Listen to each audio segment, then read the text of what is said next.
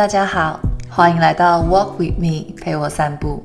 我是 Michelle，谢谢你用陪我散步的时间和我聊聊我们生活中会遇到的各种课题。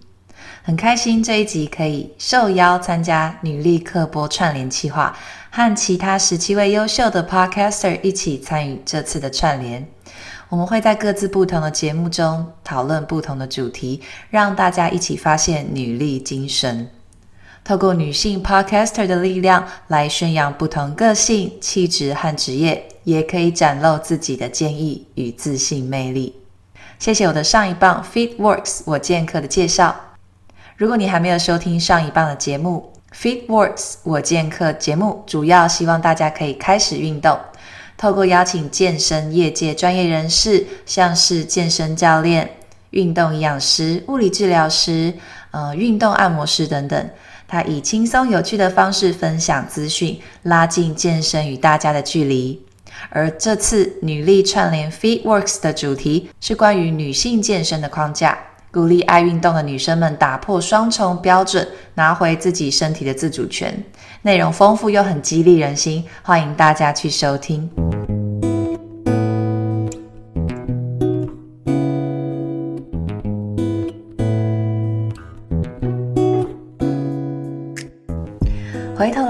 为什么我会加入这次的串联？身为女性，从小我们可能就被社会框架定义了该有的样子。很多传统观念甚至认为，女人的任务就是结婚、生子、照顾家庭。又或在职场上，怀孕或是有家庭的女性，可能在求职或升迁的时候啊，还会被一些潜规则限制发展性。很多女性呢，也会潜移默化的认定自己，女生就该有女生的样子。事业成就是男人的事，照顾家庭是女人的事。健身房是男人去的地方，瑜伽或有氧教室才是女人去的地方。甚至被性骚扰是女生，活该穿太少吗？检讨被害人好像很正常。这个社会为女人贴的标签总是比男人多。我希望能够透过这个串联活动，让各位女孩知道，我们都是独一无二的，我们都拥有自己身心的自主权，我们有权不受外界质疑，有权相信自己内在强大的力量。不论你的目标、梦想是什么，都不会被外界给我们贴的标签或设定的框架所影响。从小我们就被教育，当什么角色就该要有什么样子，当学生要有学生的样子，上班族就要有上班族的样子。最近，芬兰年轻的女性总理也因为她的打扮被批评为没有总理的样子。他也因为是单亲家庭，年纪只有三十四岁。身材又很好，所以也被媒体呀、啊、社会贴上了各种标签。我们生存在一个过于制式而缺乏弹性、过于重视外在物质、权力、阶级，而非重视内在价值、人品、能力的社会里，以至于连我们自己都快忘了自己是谁。我印象很深刻，在我刚成为新手妈妈之后没多久。我在我的 Facebook 粉丝团呢，放了我穿着短裤还有背心，抱着我儿子嫩婴的照片，底下却出现了一看就不是好妈妈的这个留言。当时的我刚成为妈妈才三四个月的时间，而且我是计划外怀孕的，我突然间就成为了一个母亲。当时我其实很难习惯这个角色的改变，甚至还会常常忘记我真的有个小孩。所以，虽然我明知道那只是没有意义的酸民留言，但是却让我那几天日子过得很失落。嗯，到现在已经事隔四年多了，我还记得我当时困惑的感受。好妈妈应该是什么样子啊？为什么我一看就不是好妈妈？她怎么看出来的？到底要怎么样才能当一个好妈妈？成为妈妈的第一年，我真的很常问自己这个问题：妈妈该是什么样子呢？是贤妻良母的形象，一心只为了孩子，把自己喜欢吃的东西都给小孩吃，把家庭照顾得无微不至，然后牺牲自己的喜好与时间，成全整个家庭，才是妈妈该有的样子吗？今天我们来聊聊，从意外怀孕成为新手妈妈，到现在快当三宝妈的我，对于妈妈这个角色的看法。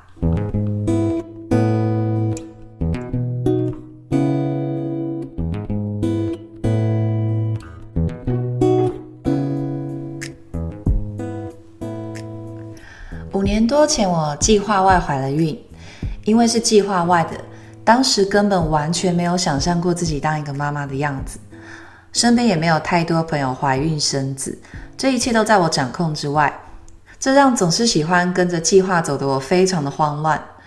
怀孕过程中身体的变化跟心情的紧张，其实倒是其次。在儿子出生之后啊，生产我吃了全餐，身体的痛、哺乳的不顺利，让我经历了几个月的产后忧郁。虽然已经是四五年前了，但我对当时自己的困惑印象非常深刻。每天我都会问我老公，我是不是好妈妈？如果我是好妈妈，那为什么儿子半夜都一直哭不睡觉？如果我是好妈妈，我在哺乳是不是不应该吃剖腹产后医生开的止痛药？如果我连痛都不能为宝宝忍住，我怎么是好妈妈？我真的很累，宝宝再哭我也不想管了。但是马上“你真的不是个好妈妈”的这个声音就会出现在我的脑中。突然间，我不知道该怎么定义自己了。我还是我吗？我还能做我想做的事吗？如果还想做自己，那是不是就代表我不是好妈妈了？每天这些心里的声音都在相互争辩，无限循环。我试过努力成为我心中那个自己规定的好妈妈，几个月的时间，我每天黏在宝宝身边，他起床要喝奶，我马上掏奶喂他；他睡着了，我马上跟着补眠；他哭了，我就抱着哄。我甚至不敢擦指甲油，因为哺乳也不敢喝一滴酒。宝宝睡了，而我睡不着的时候，我都在看育儿的书跟文章。我一整天的作息跟生活都围绕着婴儿或是家务事，到后来我连家事都不想做了，心累到如果有宝宝睡了的偷闲的时间呢，我只想跟着去睡或是看剧啊、舒压。就这样几个月过去了，我不但越来越不快乐，看到酸民的留言还会马上责问自己是不是一个好妈妈，仿佛我永远都不够好，也不知道怎么样才是真正的好，我卡住了。我不知道我是谁，也不知道该何去何从。我想当好妈妈，但是我没有一本正解说明书，也没有人教我该怎么做。更重要的是，我的内心深处一直有一个声音：我这辈子就要为了当好妈妈而围绕着孩子活着了吗？这个声音却又同时让我充满罪恶感。一个真正有母爱的好妈妈，应该不会有这种声音吧？每天晚上。我困惑又充满罪恶感的入睡，一天一天，我真的越来越不快乐。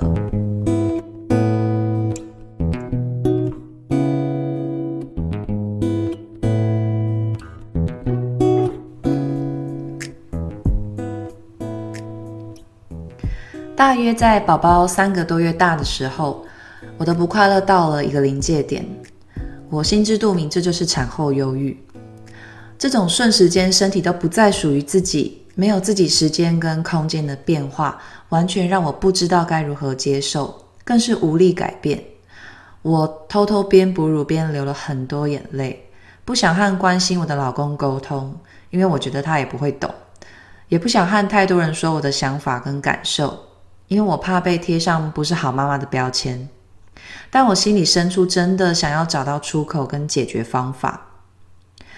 这时候，我想起我在怀孕初期的时候有上过孕产妇教练的认证课程。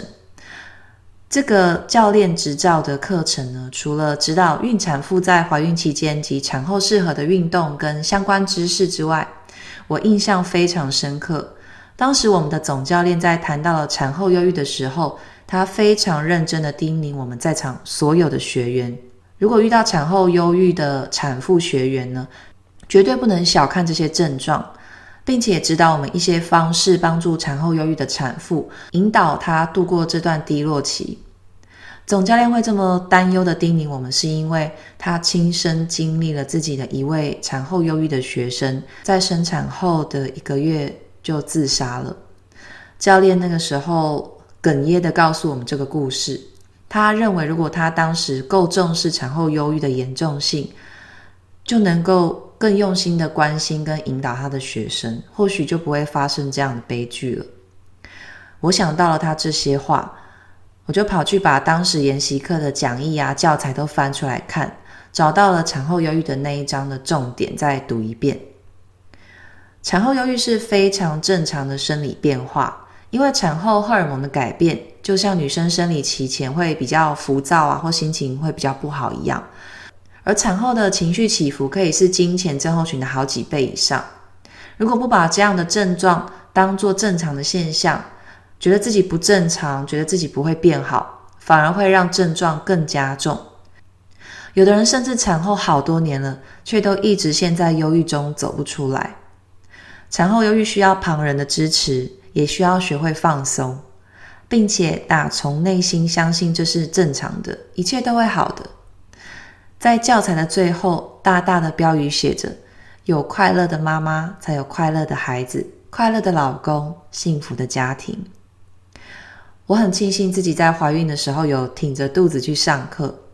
这段话点醒了我。如果我不想办法让自己快乐，我又怎么可能成为一个好妈妈呢？那天开始，我决定转念，不再把自己的需求放在最后，而是在这之中找到平衡。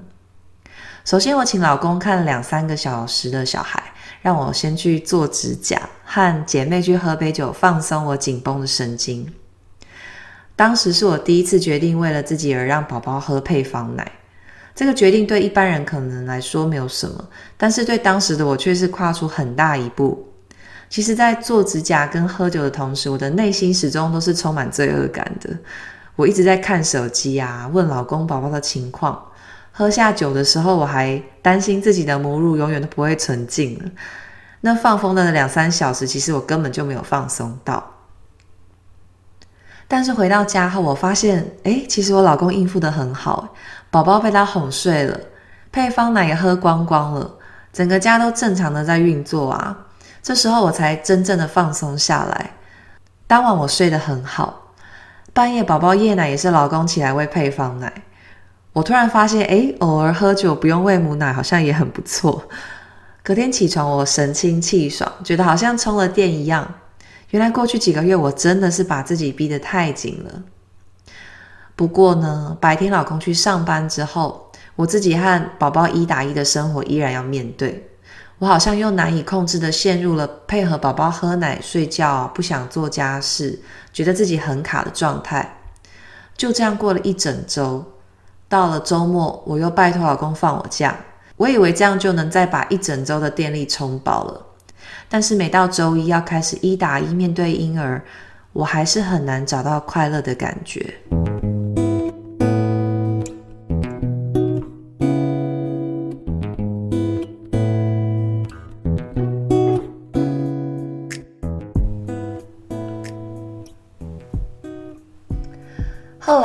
始挖掘自己不快乐的原因，难道我要的不是一周一次的放风，而是每天都放风吗？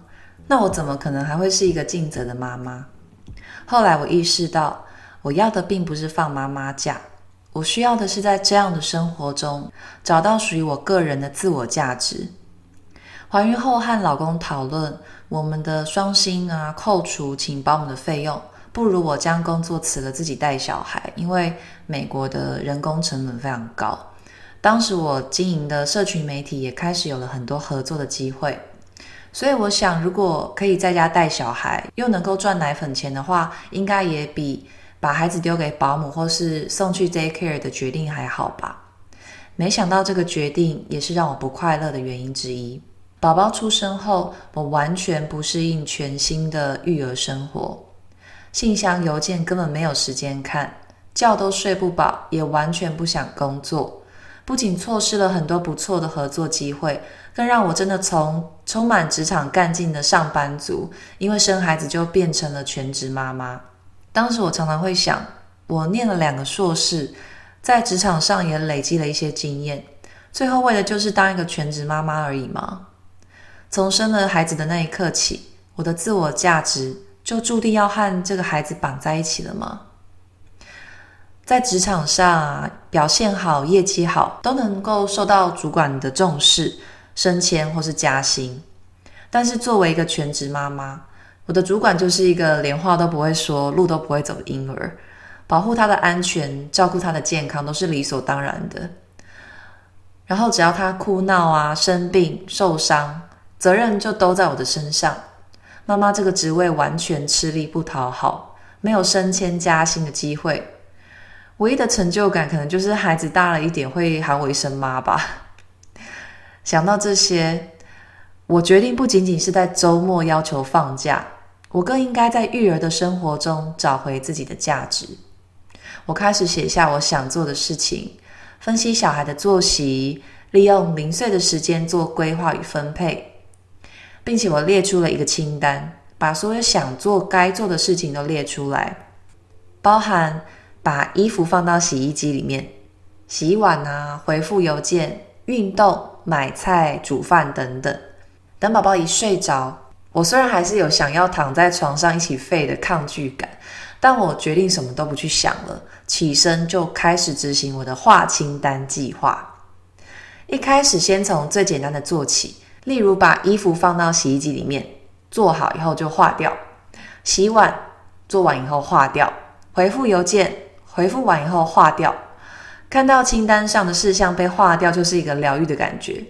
就算那件事有多简单或是多微小，但这真的帮助我找回了动力。渐渐的，我开始尝试困难一点的项目，像是运动、写文章、摄影、写书。每天晚上，我都带着满足的心入睡。我觉得我不但把宝宝照顾得很好，也完成了家务，更是完成了一些我想做的事情。我透过了这样的方式，找到了当前生活的节奏，在这个节奏中找回了生命的动力。随着动力的推进，找回自己的价值。第一胎产后，我写了书，推出了产品，和很多厂商合作，认真的经营自媒体，架设了网站，边育儿边完成了很多我没有想过自己可以完成的事。到现在，我已经生了两个孩子。一个四岁半，一个两岁半，而我肚子里还有一个三宝。这四年多的时间，我出了三本书，推出了两套健身计划，还有许多其他的周边产品，同时也经营着 Facebook、Instagram、YouTube 频道以及这个 Podcast 节目。这段旅程让我体验到，我们不需要因为自己的角色框架而受限，只要相信并且愿意行动。你可以是任何自己想要的样子。